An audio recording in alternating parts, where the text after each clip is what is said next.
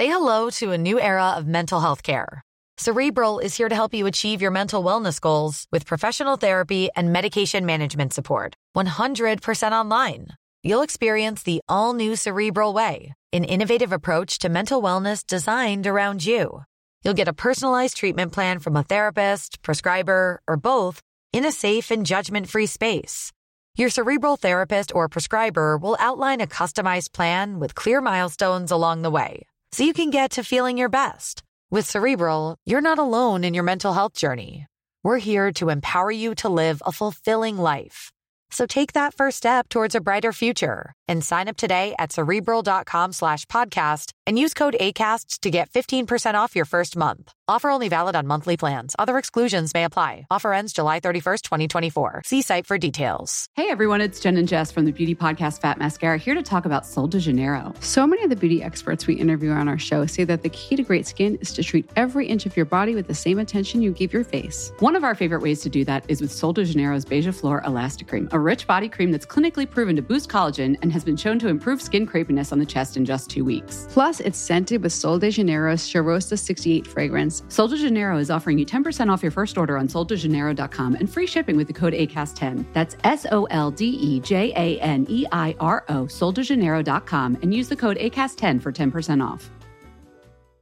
Ryan Reynolds here from Mint Mobile. With the price of just about everything going up during inflation, we thought we'd bring our prices down. So to help us, we brought in a reverse auctioneer, which is apparently a thing.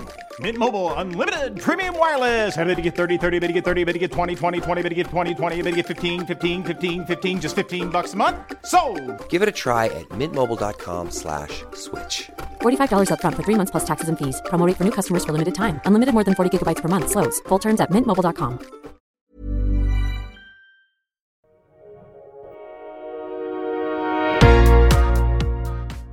Bienvenue sur Build Yourself, je m'appelle Safia Gourari, je suis entrepreneuse, formatrice et autrice et je vous partage dans cette petite série des interviews que j'ai réalisées à l'occasion d'un autre podcast. Donc si vous êtes intéressé par le monde du podcasting et que vous avez soif d'apprendre de personnes sur le terrain, eh bien je vous laisse découvrir tout cela. Bonne écoute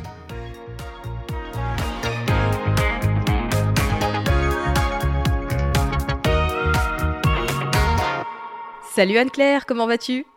Salut Safia, bah ça va super bien, merci de m'inviter. Tu es la fondatrice d'Eco Factory, euh, qui est un site, une plateforme, un média euh, dédié au podcasting, où tu euh, mets du contenu à la fois gratuit, mais tu proposes aussi des accompagnements pour les podcasteurs qui ont envie de, de propulser leur émission et d'obtenir plus de résultats avec. Tu es également l'hôte du podcast Antipop.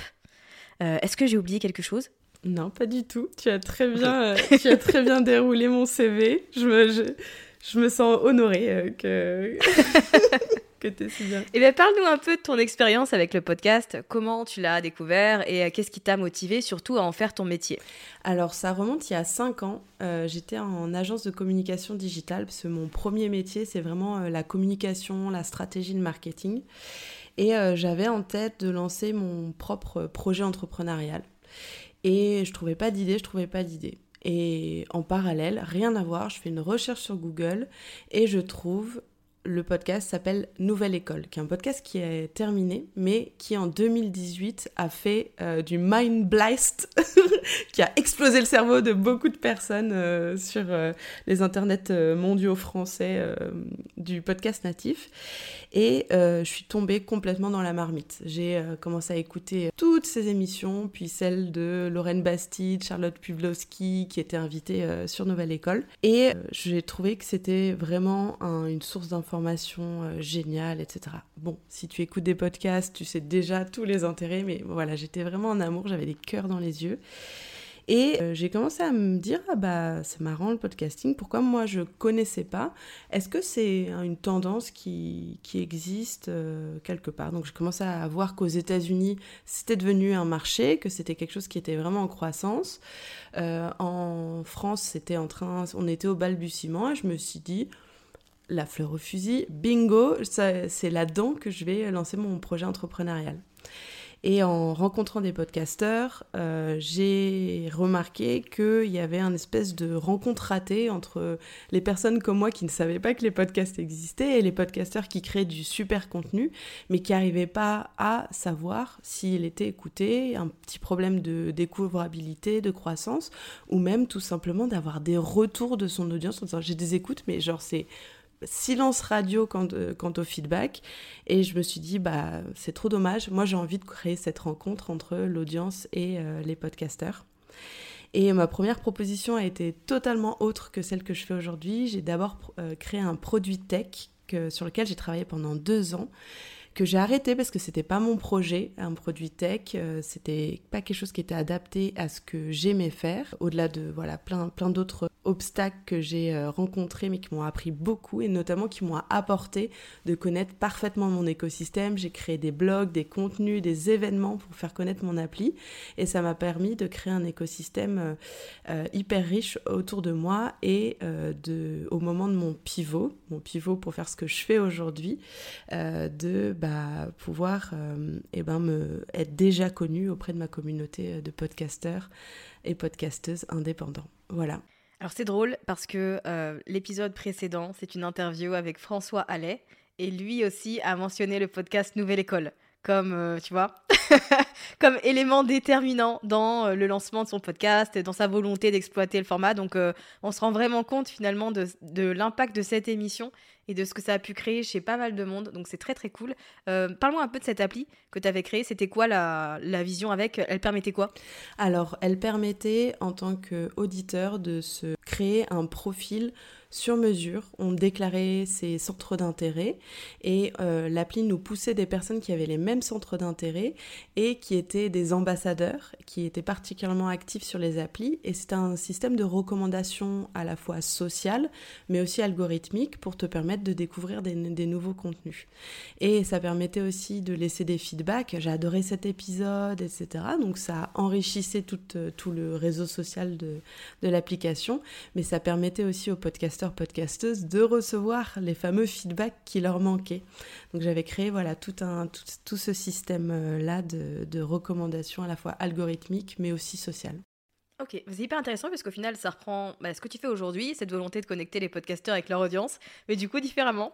Exactement, franchement, c'est ce dont je me suis euh, euh, rendu compte euh, au bout de deux ans, c'est que ma mission, elle restait la même et les ingrédients phares étaient restés les mêmes, la mise en valeur des, personnes, euh, le fait de connecter un podcasteur et son audience, euh, le fait d'être sur quelque chose de collectif, de communautaire. Donc ça, c'est des ingrédients qui restent toujours présents dans, mon approche.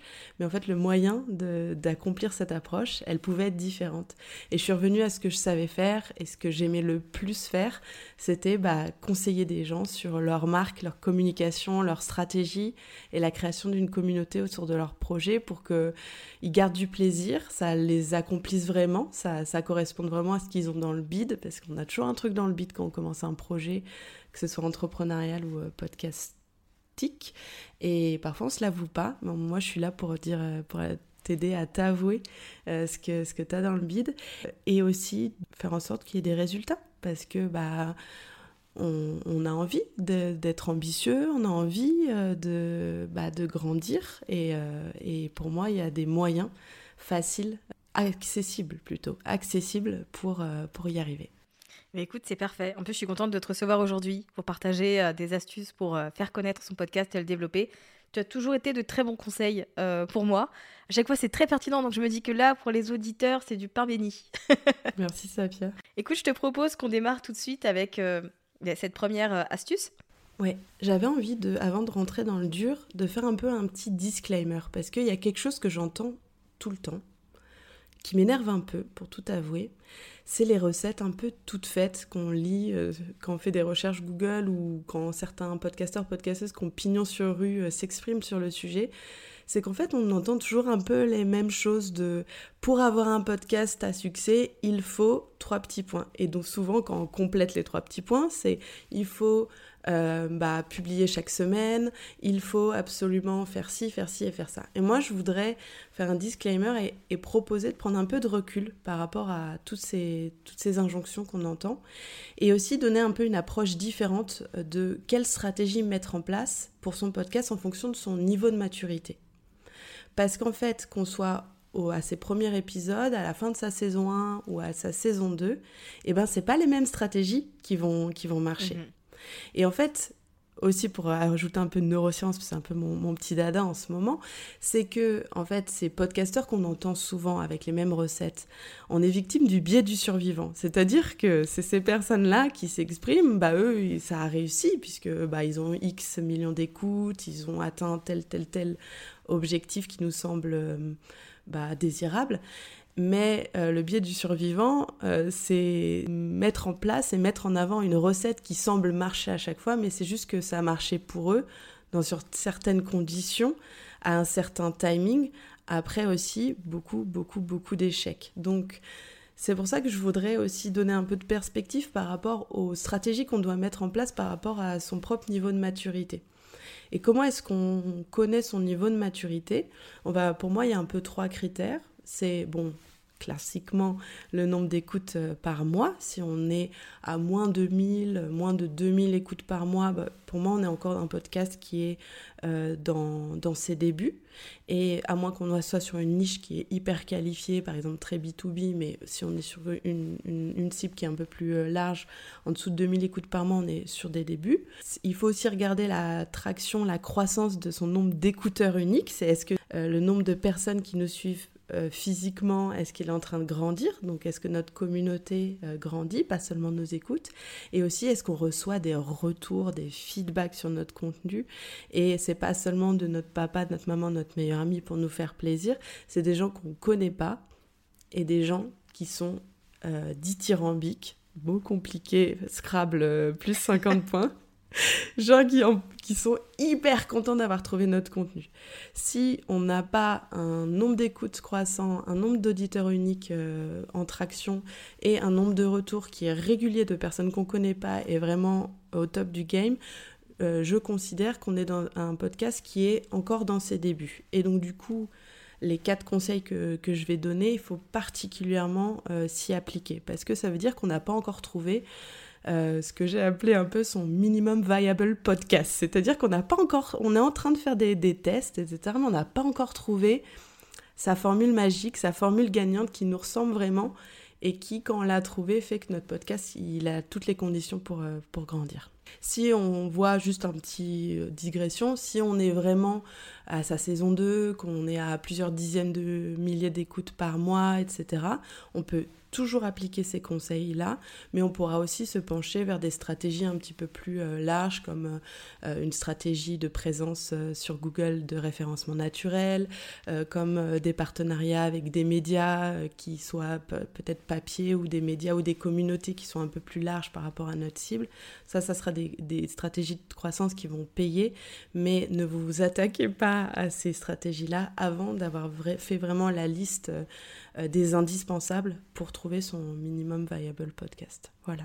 Mais c'est très intéressant, effectivement, tu fais bien de le dire. C'est vrai qu'on a tendance à voir un peu euh, les mêmes euh, conseils sur Internet et un podcasteur qui démarre, il se dit Ok, ben, en fait, c'est ce que je fais déjà. Et pourtant, il ne se passe pas grand-chose.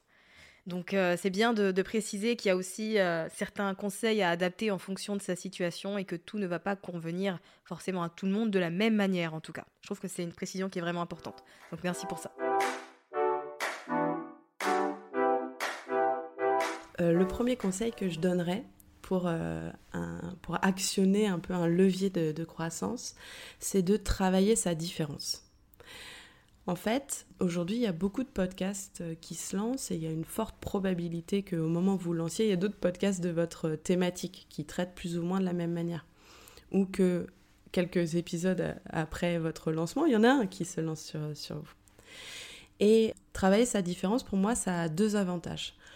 Le premier, c'est que ça aide la personne à qui vous destinez ce, podcast à vous choisir et à choisir parmi euh, toute l'offre. Je le disais, moi, par rapport à ce qui, moi, m'a décidé de me lancer dans le podcast, c'est que parfois, euh, on est face à toutes ces offres et on ne sait pas comment s'y retrouver. Donc, du coup, pour créer la rencontre et pour euh, attirer à soi ses, auditeurs, avoir une approche vraiment, montrer vraiment sa différence, ça va les aider à vous choisir.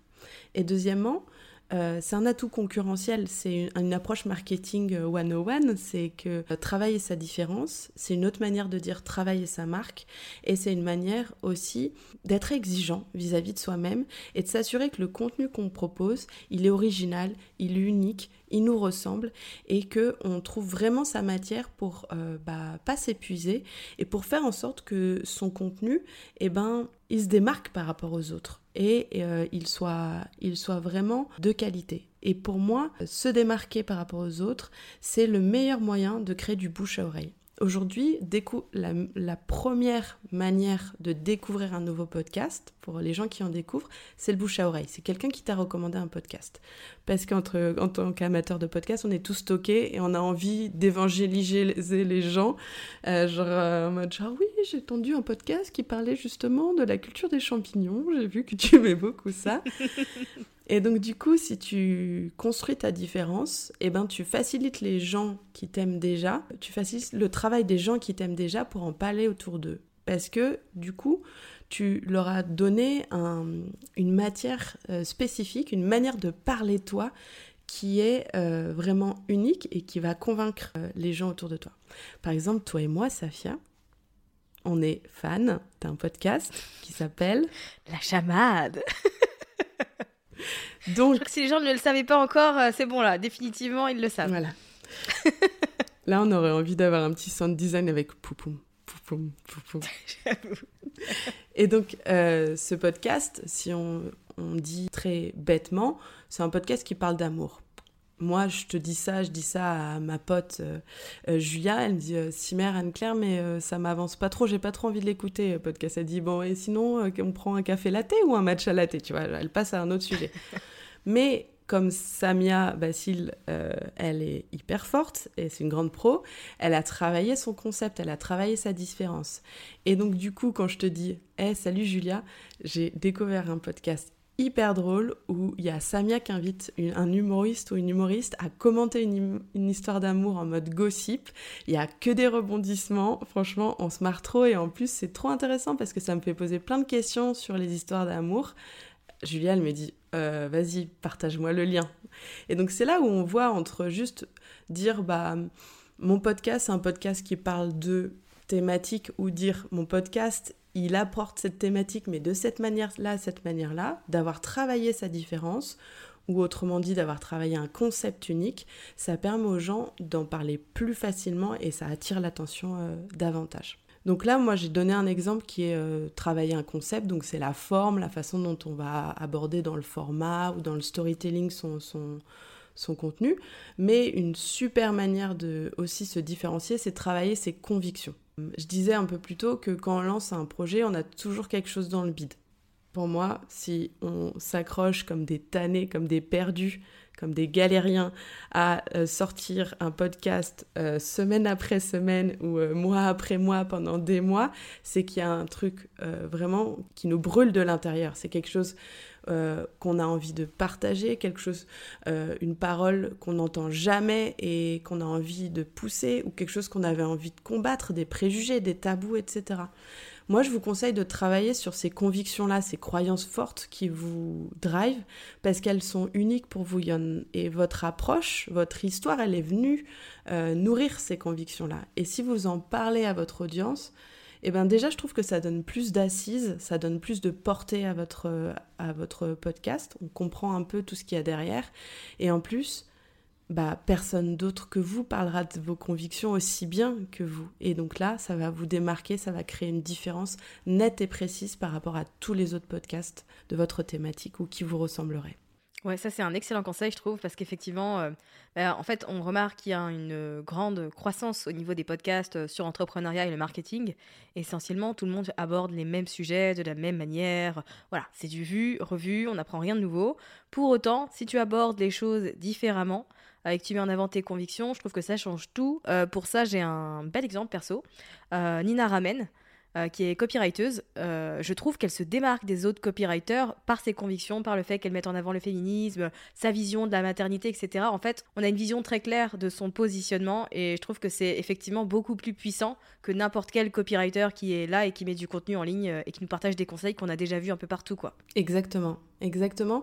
Et là, tu vois, Nina t'a donné un exemple où elle a travaillé encore plus largement ses convictions en fait sur la vie en général. Donc ça, c'est vraiment quand on est euh, euh, vraiment très musclé euh, par rapport à, cette marque personnelle qu'on va construire. Et ça, ça a tout intérêt à être un travail qu'on fait parce que ça crée un lien émotionnel avec les gens. Et ça se crée un lien émotionnel qui peut être du rejet, mais en fait euh, tant mieux, mais aussi une attraction forte ou une adéquation forte avec ce qu'on dit et comment on le dit, et du coup créer un noyau très fort autour de vous de personnes qui vont être attachées à votre contenu, vont vouloir qu'il marche et vont vouloir le partager autour d'eux. Et ça, c'est quand on sent que le bouche à oreille se fait, c'est vraiment les frémissements d'une croissance qui est en train de se mettre en place de manière très solide. Très bien, je te rejoins là-dessus. C'est vrai que le bouche à oreille, pour moi, ça a fait la différence. Euh, quand une personne vient de me dire Ah, j'ai découvert ton podcast parce que ma belle-sœur me l'a recommandé ou parce que ceci ou cela, en fait, l'avis de la personne que tu connais a tellement plus d'impact que la façon dont on peut tomber sur ton podcast sur Internet ou euh, on peut lire un article euh, qui cite euh, une liste d'émissions à voir. Donc je trouve qu'effectivement, c'est un bon concept et d'aller taper là-dessus en, se différenciant, différenciant à la fois et par le format ou par ses convictions, parce qu'au final, il n'y a pas besoin d'aller chercher bien loin. Hein. Il y a juste à assumer un peu et à se dire, ok, certaines personnes ne vont pas être d'accord et vont peut-être me le dire, mais c'est pas grave puisque c'est ce que je crois vraiment, donc c'est le plus important. Ouais, exactement, exactement.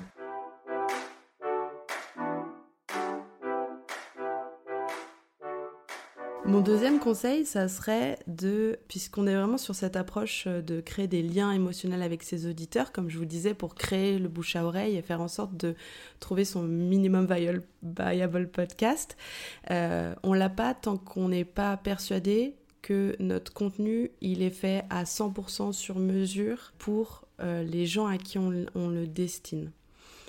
Ça aussi, c'est une manière de travailler sa différence, mais connaître ses en profondeur ses auditeurs, c'est un travail que malheureusement les podcasteurs ou les créateurs de contenu ne font pas assez et qui est indispensable pour créer ce match en fait de, et faire en sorte que notre contenu il devienne indispensable pour des gens, qu'ils en parlent autour d'eux et qu'ils le fassent euh, grandir en le partageant. Mon conseil du coup c'est euh, de lister qui sont les 10 personnes qu'on ne connaît pas qui euh, interagissent souvent avec notre contenu, qui ont laissé un avis Google, euh, qui euh, viennent commenter sous nos posts Instagram, qui répondent à notre newsletter, et regarder un peu qui sont ces dix personnes et se voir s'ils ont l'air d'être alignés avec l'idée qu'on se faisait de notre persona. Notre persona, c'est un, un concept marketing, vous avez sûrement dû entendre, entendre parler. C'est une manière de dresser un portrait robot, mais en fait pas si robot que ça. C'est-à-dire comme si c'était une vraie personne euh, à qui on dessinait ce podcast. Et c'est un effort, euh, c'est un travail qui demande un effort pour du coup aller se plonger dans la psychologie de cette personne. Et donc du coup, comparer ces 10 personnes qui interagissent souvent, vos 10 premiers fans, et voir s'ils sont alignés ou pas avec votre persona et ensuite de les contacter un à un et leur demander une heure de leur temps et d'aller vraiment discuter avec eux. Dans cette discussion, l'idée c'est pas forcément de commenter la météo, vous vous en doutez, c'est euh, de structurer un peu votre conversation autour de trois grandes parties, je dirais. Le premier, c'est euh, bah, quelle est leur relation avec votre podcast? Euh, Qu'est-ce que ça leur a apporté? Est-ce que euh, votre podcast est lié à des étapes de, leur vie? Est-ce qu'ils s'en souviennent Ils se souviennent qu'ils l'écoutent souvent à ce moment-là ou qu'ils l'ont partagé justement à leur belle-sœur qui rencontrait tel problème? D'essayer de creuser vraiment des anecdotes particulières de leur relation entre eux, entre cette personne-là et votre podcast. Et l'idée, c'est de voir comment ils l'évaluent et surtout ce qu'ils aiment et de poser des questions très précises qui est qu'est-ce qui, selon toi, ferait que tu arrêtes d'écouter mon podcast si j'arrêtais de le faire? Et là, tu vois vraiment le truc qui fait ta différence et ça te permet du coup de construire et de voir quelle est vraiment ta différence.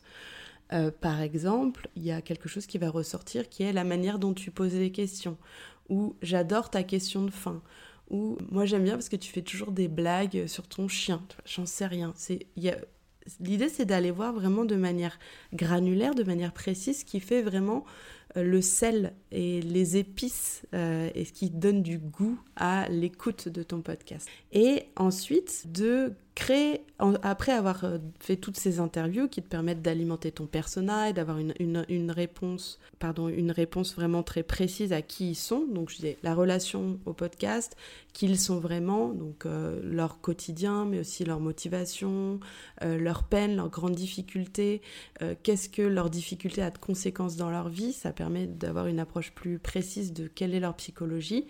Et dernièrement aussi, comment est-ce qu'ils se projettent par rapport à ce que tu as envie de mettre en place avec euh, le podcast. J'aimerais bien lancer une newsletter, j'aimerais bien lancer un membership payant, j'aimerais bien créer un livre avec mon podcast. Quelle est leur euh, réaction par rapport à ça? Et, voyez est-ce qu'ils engagent par rapport à ces, projets stratégiques que vous avez. Donc ça, c'est les interviews one-to-one.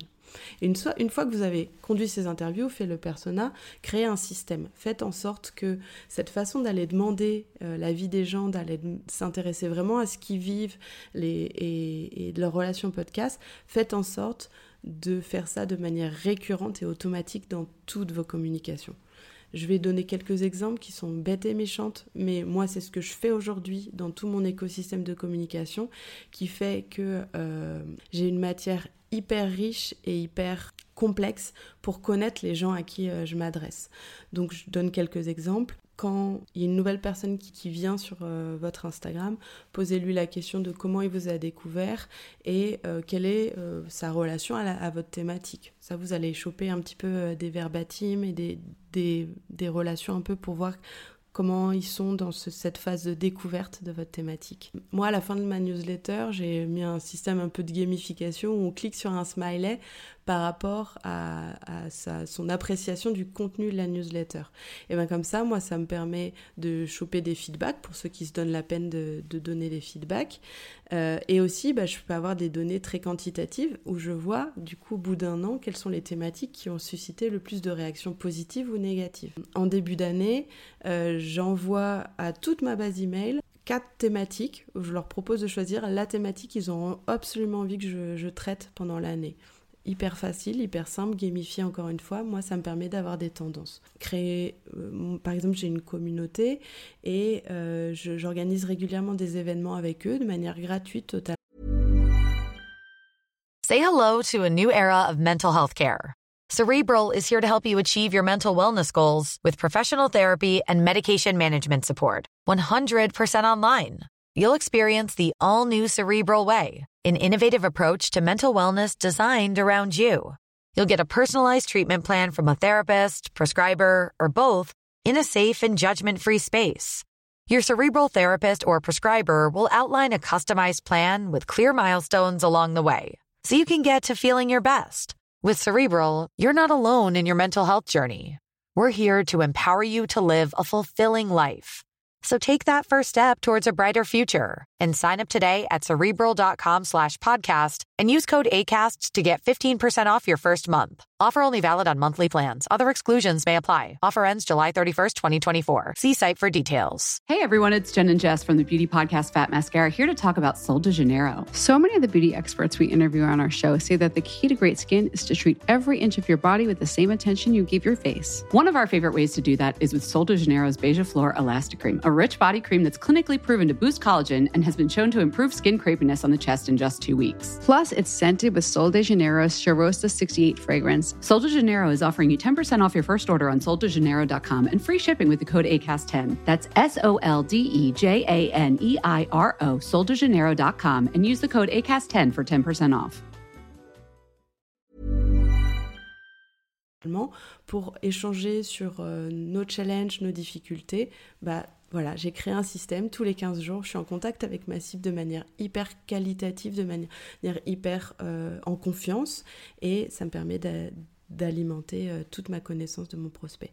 Donc vous arrêtez pas à ces dix premières personnes, mettez en place un système autour de votre podcast qui vous permet de récolter du feedback de nature différente et de manière récurrente et automatique. Ça vous facilitera le boulot et euh, au moment où vous ferez un bilan pour vous dire c'est quoi la prochaine étape pour mon podcast, vous aurez toute cette matière à analyser et ça vous permettra de faire des choix pas seulement émotionnels, pas seulement intuitifs, mais qui se basent sur des vraies données. Et ça, c'est clé pour construire une croissance. Clairement, c'est clair que c'est l'exercice que tout le monde euh, met un peu de côté parce que c'est pas forcément le plus fun, mais en tout cas, c'est lui qui fait bouger l'aiguille et qui euh, fait toute la différence.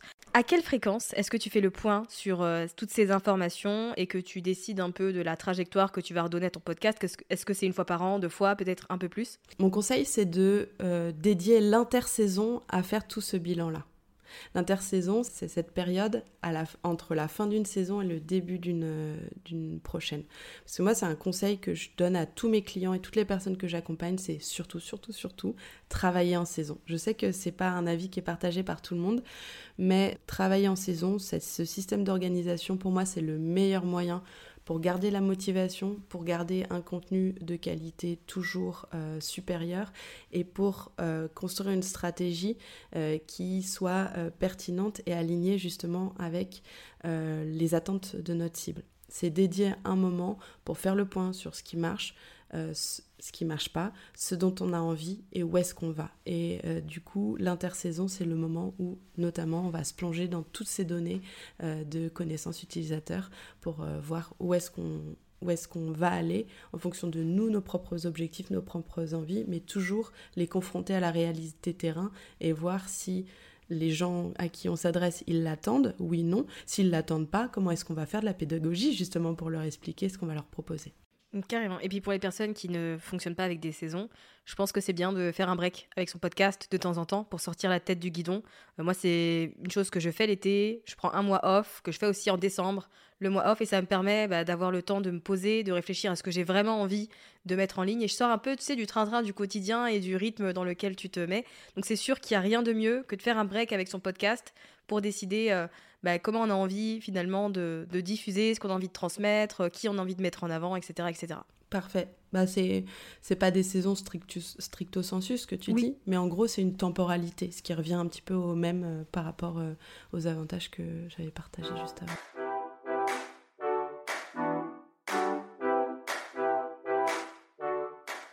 Ensuite, euh, le troisième conseil que je donne pour justement actionner des, leviers, faire en sorte que notre podcast il soit taillé sur mesure pour la croissance, c'est d'arrêter de considérer son podcast comme étant tout seul, comme étant un joyau unique là qui brille et parce qu'il est tellement bien, et ben les gens vont venir à lui. Ça ne va pas marcher. Mon approche, l'approche que, que je défends, c'est de créer un écosystème autour de son podcast.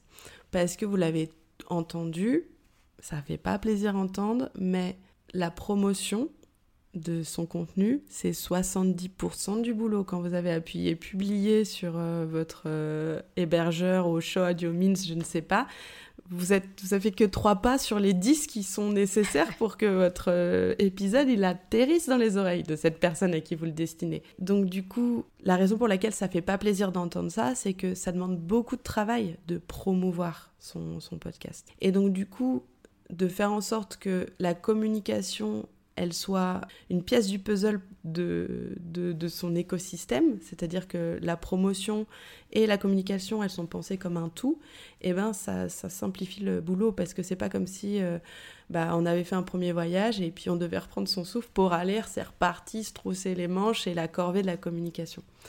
Je vais te donner un peu de concret euh, sur, euh, sur le sujet. Qu'est-ce que ça veut dire créer un écosystème? Ça veut dire que parfois, on va prendre du recul par rapport au temps dont on, dont on dispose dans la semaine ou dans le mois.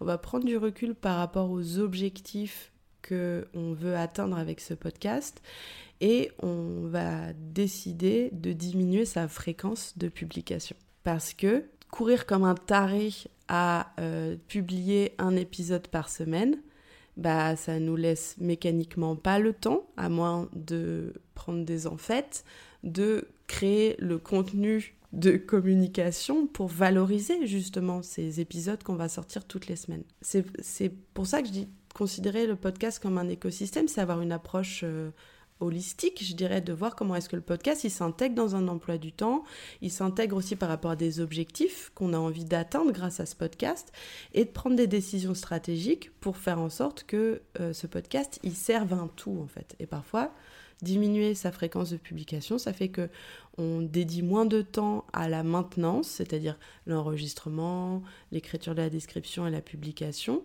et on a plus de temps pour des choses importantes qui est la valorisation de notre contenu. Ensuite, euh, un deuxième exemple concret, c'est un, sujet qui est hyper riche et hyper vaste, ce, ce sujet d'écosystème, mais je vais essayer de donner encore euh, deux, trois autres exemples. Euh, c'est de faire en sorte de créer une communication qui est cadrée, qui est processée, où on sait toujours que pour un épisode, on va avoir trois types de contenus. Je vais citer les plus, euh, les plus classiques, mais par exemple une citation, un carrousel et un petit, euh, une vidéo short, par exemple. Et eh ben, je sais que j'ai ce process-là de création de posts pour valoriser mon contenu, ma citation, pendant que je suis en train d'enregistrer, soit en solo, soit avec mon, mon, mon invité, ma citation, je la marque à la fin de mon interview. Je sais, j'ai ma mémoire qui est déjà fraîche et je mets, euh, quand il parle de XXX, c'est euh, le moment où je vais créer ma citation. Ou par exemple, je vais écrire ma description de mon épisode à la fin de mon interview aussi. J'ai ma mémoire fraîche, j'y vais et j'ai pas à réécouter mon dérush de 45 minutes, une heure. Ça, ça, ça crée plus de pénibilité. Donc c'est vraiment considérer un écosystème et faire en sorte que toutes ces tâches se répondent et qu'on puisse anticiper dans le présent ce qu'on a à faire dans le futur. C'est ça, créer un écosystème. Ensuite, euh, c'est de faire en sorte de recycler son contenu pour, faire, pour que les gens qui n'écoutent pas de podcast puissent tomber sur notre podcast. Donc ça, c'est vraiment le, système de... La phase pardon d'écosystème un petit peu plus élargie, c'est de se dire que comme on, a, on connaît notre auditeur, on sait ce qu'il recherche, on sait quels sont ses problèmes, on sait aussi où est-ce qu'il va chercher ses solutions et on fait en sorte de se trouver de manière tactique à ces endroits où il va aller chercher ses solutions. Et donc du coup, faire en sorte par exemple de créer un blog avec euh, des, retranscriptions de nos épisodes qui sont positionnés sur les bons mots-clés qui correspondent à des requêtes que notre auditeur euh, cible va faire, ou on va aller faire en sorte de créer des partenariats avec des gens euh, qui vont aussi toucher notre, notre persona pour, pour d'autres problèmes qu'ils auraient ou d'autres solutions qu'ils recherchent. Et donc, du coup, on, crée un écosystème. Et on fait en sorte que toutes les actions de communication qu'on va faire, elles se rejoignent les unes des, les autres et on ne soit pas en train de s'éparpiller comme ça, mais on voit vraiment quel est euh, l'empire qu'on crée autour de notre podcast, en gros. Je ne sais pas si c'est assez concret ce que, ce que j'ai partagé. Si, c'est très clair. J'aime bien cette idée de construire l'empire de, de, son podcast. Exactement. Ça me plaît beaucoup. Parce que à moins que, il y a certaines personnes qui ont cet objectif-là, de se dire, bah moi, mon but, euh, c'est d'être euh, podcasteur professionnel. Euh, j'ai envie de produire des podcasts pour Arte Radio ou Slate ou je ne sais pas. Souvent, on a une approche d'avoir un objectif de d'être reconnu sur une thématique, d'être euh, identifié comme expert ou experte euh, pour euh, telle problématique, etc. Et donc du coup, on a une approche d'être le plus visible sur cette thématique-là, et donc du coup, de prendre de la hauteur et de créer justement de la visibilité autre que le podcast sur nos convictions, notre approche, nos idées propres, et ben ça fera que notre podcast il va grandir, mais aussi tout l'écosystème qu'on va mettre en place autour. Oui, complètement.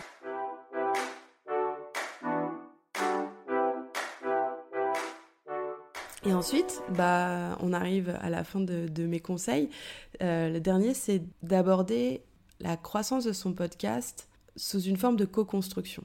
Parce que moi, ce que j'ai remarqué, c'est qu'on on se sentait souvent un petit peu euh, seul quand on avait son podcast. C'est quand même quelque chose d'assez solitaire, il y a plein de tâches à, prendre en, compte, il y a plein de décisions à prendre, etc. Et même si on fait des interviews et qu'on rencontre plein de gens, et ben parfois, bah, on se sent un petit peu seul. Et donc, du coup, aborder la, croissance de son podcast sous un prisme de co-construction, c'est faire en sorte que on n'est plus les seuls responsables et acteurs de la croissance du podcast. Moi, je le ferai sous trois aspects. Le premier, c'est faire de la co-construction avec sa communauté.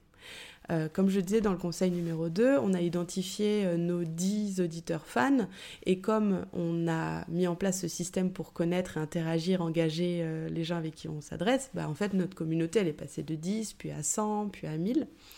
Et si on est vraiment dans la co-construction, qu'est-ce qu'on fait? Eh ben, on propose à notre communauté de choisir pour nous, de nous aider à choisir pour nous, même de contribuer, de créer du contenu euh, pour nous. Moi, je vais te donner euh, deux exemples que j'ai appliqués, parce que je suis une bonne élève de moi-même, je m'applique mes propres exemples à mes propres cas.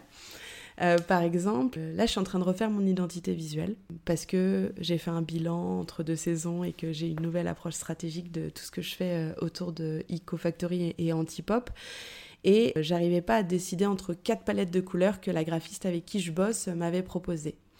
Et ben, je suis allée voir ma communauté, je leur ai partagé en amont euh, tout ce projet d'identité visuelle que, que j'avais, j'ai vu qu'ils avaient de l'intérêt, ils m'ont demandé d'en dire plus. Donc du coup, je me dis, bah, c'est une bonne idée, je vais leur partager les quatre euh, palettes de couleurs et je vais leur demander de voter.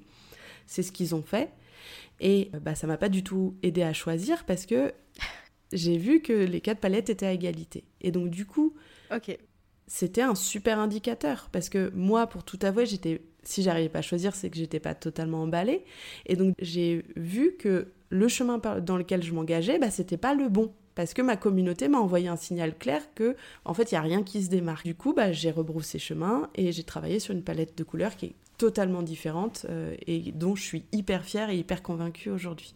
Donc, c'est co-décider avec sa communauté et bien interpréter les signaux qu'il nous renvoie par rapport aux décisions qu'on a envie de, prendre pour voir si on les valide ou on les invalide. La deuxième façon que j'ai de, co-créer avec ma communauté, c'est que euh, je leur demande régulièrement des retours d'expérience. Salut les gars, salut les meufs, euh, je cherche des gens qui ont déjà mis en place des cross-promos avec d'autres podcasteurs et j'aimerais bien savoir comment ça s'est passé. Euh, je crée des épisodes collectifs sur mon podcast Antipop où en gros je vais aller chercher toutes ces expériences-là hyper concrètes de voilà ce que j'ai fait, voilà comment ça marche Grâce à la mise en valeur de l'expérience de ma communauté, bah, j'ai du contenu qui est encore plus euh, proche du terrain, puisque c'est des vrais c'est des vraies expériences, euh, c'est pas seulement une approche euh, stratégique ou moi mon point de vue, c'est des choses qui sont hyper pertinentes pour les podcasteurs puisque du coup je leur propose une variété d'expériences. Et en plus eh ben, on co-crée du contenu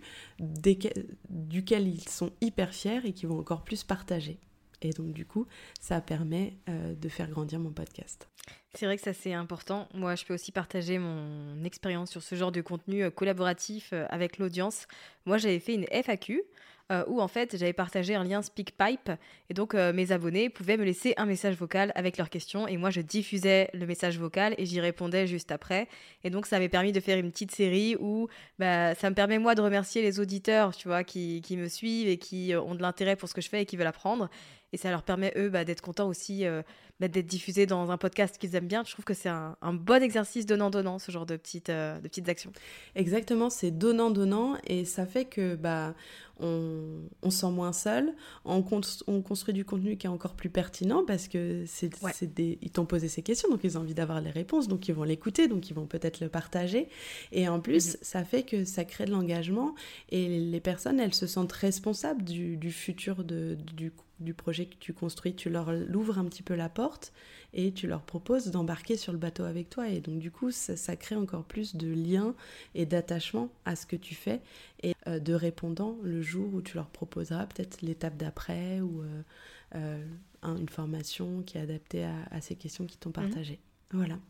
Complètement. De, deux autres manières de, de co-créer, c'est avec d'autres podcasteurs.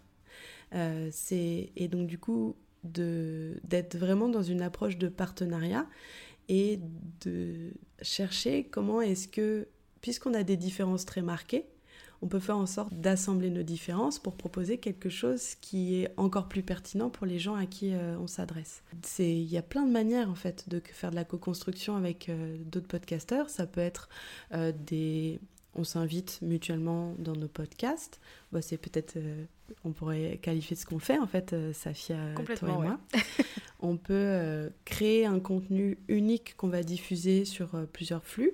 Il y a un, collectif de podcasteuses sur le futur du travail qui s'appelle Sowo, qui euh, a enregistré un seul épisode qu'il a, diffusé, il me semble, elles sont cinq. Donc du coup, ça, ça, apporte une visibilité hyper forte auprès d'audiences qui sont similaires.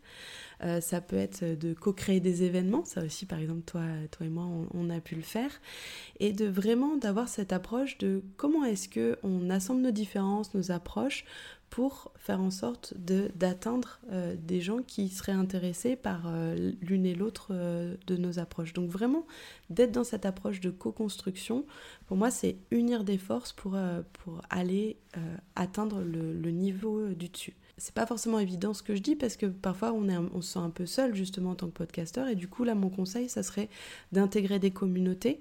Donc ça peut être des communautés euh, euh, totalement gratuites des groupes Facebook. Moi j'ai une communauté qui s'appelle euh, EcoFactory ou même juste de contacter des gens dont vous vous sentez proche parce que vous aimez leur humour leur approche leurs valeurs ou vous sentez que vous avez des choses à partager écrivez-vous un, un, groupe WhatsApp, échangez, échangez. Euh, c'est vraiment un moyen d'aller vraiment atteindre la, marche du dessus, de, de vraiment euh, créer des partenariats stratégiques, comme on dit euh, en marketing. Ouais, moi j'ai commencé à en faire en 2021. et c'est vrai que ça a fait la différence sur mon podcast. je l'ai vu tout de suite, à la fois dans le, le, la proximité et le contact avec les gens, il y en avait plus, mais aussi en termes de visibilité pour moi, ça a été le levier, le, clairement de loin, le plus efficace en termes de croissance. Génial. Bah, merci euh, pour, ce, pour ce retour. Je crois que je l'ai observé, j'ai vu euh, un peu euh, ce genre de choses. Sachez que pour une audience, c'est super valorisé de voir avec qui la personne est amie, semble avoir des liens, etc. Parce que ça l'ancre encore plus dans la réalité et euh, ça contribue à augmenter la jauge de crédibilité. Parce que ce qu'on, c'est aussi un biais cognitif qui s'appelle l'effet halo, c'est que les gens avec qui euh, on traîne, en gros, euh, que ce soit nos invités dans nos interviews ou nos partenaires stratégiques, fait qu'il y a une espèce de contamination positive de leur image de marque par rapport à notre image de marque. Donc le plus vous trouvez des gens avec qui vous ressemblez, vous créez des choses qui sont originales, qui sont riches, le plus ça, euh, ça aura un impact quantitatif, comme tu disais, mais aussi qualitatif sur votre qualité euh, perçue en termes d'image de marque personnelle. Je suis d'accord là-dessus. Et la dernière manière euh, de, de, le faire, cette co-construction, c'est encore plus engageant, c'est encore plus fort, c'est de créer ce qu'on appelle un comité édito stratégique. C'est du coup de carrément donner une voix au chapitre, de donner la possibilité peut-être à ces dix fans que vous avez identifiés de décider euh, pour vous les lignes édito, de vous faire des feedbacks sur vos épisodes, de pourquoi pas passer de l'autre côté du micro et, animer une table ronde que vous, que vous organiserez, un événement en public, etc. Mais de leur donner un, rôle et une, possibilité, un pouvoir de décision euh, dans votre podcast, ça euh, créera encore plus, comme je disais, de pertinence, mais aussi d'engagement et aussi ça démultipliera les ressources à votre disposition en termes de temps, en termes d'idées, mais aussi en termes de réseau pour faire grandir votre podcast. Est-ce que tu as des euh, exemples euh, de podcasts ou podcasteurs qui ont utilisé cette méthode? Ouais, j'en connais deux. Le premier, c'est Laurent Brois avec euh, Il était une fois l'entrepreneur. Il a créé ce système de comité édito stratégique à un moment où il voulait remodeler son podcast pour arriver à, la version qui est actuellement. Il a fait beaucoup de réunions pour comprendre ce qui allait, ce qui allait pas, avoir des feedbacks, etc. Et je sais que il me semble qu'il le fait toujours, qu'il se retrouve à à échéance régulière pour bah, toujours prendre la température de ce qu'il est en train de faire. Et deuxième personne. Très bien, c'est mon prochain invité, donc je pourrais euh, lui reposer la question d'ailleurs pour savoir s'il le fait toujours ou pas. Et la deuxième personne, c'est euh, François, François Piccione qui a créé euh, Bobine. Et il a un comité édito trimestriel où il va dévoiler sa stratégie pour euh, le trimestre à venir à ce comité édito euh, de confiance. Il va leur dire bah voilà où est-ce qu'on va aller, c'est que voilà combien je vais investir dans ça, quels sont les prochains projets, etc. Et il va récolter du feedback, des retours, mais leur permettre de décider aussi euh, certaines actions sur lesquelles il, leur laisse le pouvoir de décider. Aujourd'hui vraiment François, il a créé un écosystème, un média autour de Bobine, qui est un podcast qui met en avant les savoir-faire du terroir de, France avec une approche euh, vraiment média 360, un, magazine papier qui sort une fois par an avec du contenu hyper qualitatif, des photos euh, en mode reportage euh, sur, le, sur son site internet. Et il a ce comité édito, mais aussi tout un, toute une, une galaxie de professionnels avec qui bossent, qui viennent enrichir le projet et euh, ils jouent de manière vraiment collective. Et ça fait aujourd'hui, selon moi, un des, des atouts clés de la croissance de son projet. D'accord, très intéressant en tout cas. Effectivement, je trouve que c'est une stratégie. euh, Enfin, il n'y a pas mieux quoi. Et tu veux des feedbacks pour savoir si ce que tu as prévu est pertinent, il n'y a pas mieux que de demander aux concernés. Ouais. Et je voudrais faire un petit. Je voudrais dire euh, aux gens qui nous écoutent, qui disent Mais c'est quoi ma légitimité? Je suis sûre que vous vous dites ça, hein, avouez. C'est quoi ma légitimité à faire ça? Je suis qui? Je suis une simple podcasteuse, un simple podcasteur. Ayez de l'ambition et mettez en place les conditions pour euh, votre ambition. Il y a beaucoup de personnes qui seront ravies de participer à ce projet parce que bah, ils sont attachés à vos valeurs, à votre mission, parce que vous les avez exprimées, parce qu'ils ont envie d'avoir un side project et qu'ils n'ont pas le courage ou ils savent pas comment le faire tout seul. Et donc, vous serez étonné de voir le nombre de personnes qui répondent positivement à une invitation quand on fait l'effort de la formuler de manière bah, engageante et euh, inspirante. C'est un très bon conseil, effectivement. Il faut, euh, il faut se bouger les fesses, même si ça fait peur, même si on n'est pas sûr, même si on a des doutes, euh, faut y aller. Grave. Merci beaucoup Je t'en prie. pour euh, tous les conseils que tu nous as partagés euh, aujourd'hui. Pour les personnes qui ont beaucoup apprécié tout ça et qui ont envie d'aller plus loin, eh bien, tu lances très prochainement ton programme Puzzle. Est-ce que tu peux nous en parler un peu plus? Ouais, Puzzle, ça sera la cinquième promo euh, de ce programme. C'est un programme pour euh, les personnes qui veulent euh, donner de l'ambition à leur podcast et qui veulent vraiment avoir une approche entrepreneuriale de leur projet parce que leur podcast est en lien avec leur métier, mais aussi parce que c'est un side project, mais qui se prennent au sérieux et qui veulent vraiment avoir euh, une approche structurée et professionnelle de ce qu'ils mettent en place. Et on va travailler autour de la stratégie qui à mettre en place autour euh, de, son podcast pour créer un écosystème de communication, euh, pour faire en sorte de travailler bah, sa différence, sa marque et de créer une communauté engagée autour de son podcast. C'est euh, un format qui est collectif, donc du coup, on a vraiment des liens très forts avec sa promo. Euh, Il y a des personnes de la promo numéro 4 qui, un an et demi euh, après la fin de la promo, continuent à se voir tous les mois, à créer des choses ensemble, etc. Donc c'est vraiment une aventure collective, en plus d'être un, endroit où on apprend beaucoup et on est boosté et on met en place les conditions pour créer la version 2 de la version 2.0 de son podcast. Très bien. Est-ce qu'il y a une liste d'attente que je pourrais mettre euh, dans les notes euh, de l'épisode ou un lien pour que les gens qui sont intéressés aujourd'hui euh, puissent être tenus au courant de l'ouverture des inscriptions? Oui, Parce que j'imagine que vu que c'est en petit groupe, c'est en place limitée. Exactement, c'est place limitée, c'est 20 personnes maximum par promo. Et euh, ouais, il y a une liste d'attente euh, qui est disponible. Euh, ou sinon, si les personnes s'abonnent à ma newsletter, je communiquerai dans ma newsletter sur l'ouverture du programme. Voilà. Mais très bien, je mettrai ça dans les notes et le lien de la newsletter et le lien de la, euh, de la liste d'attente euh, directe. Comme ça, au moins, il y a les deux et on est sûr qu'il n'y a pas de manqué. Merci beaucoup, Anne-Claire, euh, pour euh, ton temps et tous tes conseils. C'était du pain béni pour nos chers auditeurs de Parlons Podcast et j'espère que ça les motivera à aller se challenger, pour le coup, à se bouger les fesses pour obtenir des résultats différents. Mm. Merci. De rien.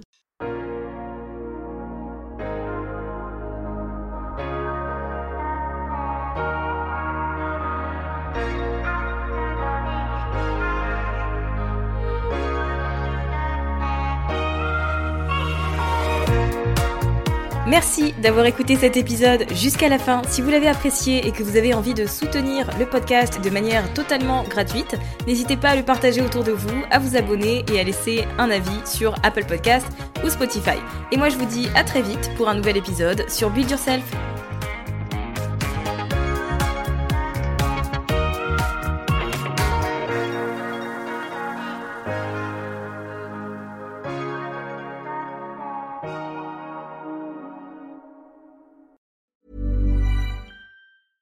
Everyone, it's Jen and Jess from the beauty podcast Fat Mascara here to talk about Sol de Janeiro. So many of the beauty experts we interview on our show say that the key to great skin is to treat every inch of your body with the same attention you give your face. One of our favorite ways to do that is with Sol de Janeiro's Beija Flor Elastic Cream, a rich body cream that's clinically proven to boost collagen and has been shown to improve skin crepiness on the chest in just two weeks. Plus, it's scented with Sol de Janeiro's Charosta 68 fragrance. Sol de Janeiro is offering you 10% off your first order on soldejaneiro.com and free shipping with the code ACAST10. That's S O L D E J A N E I R O, soldejaneiro.com, and use the code ACAST10 for 10% off.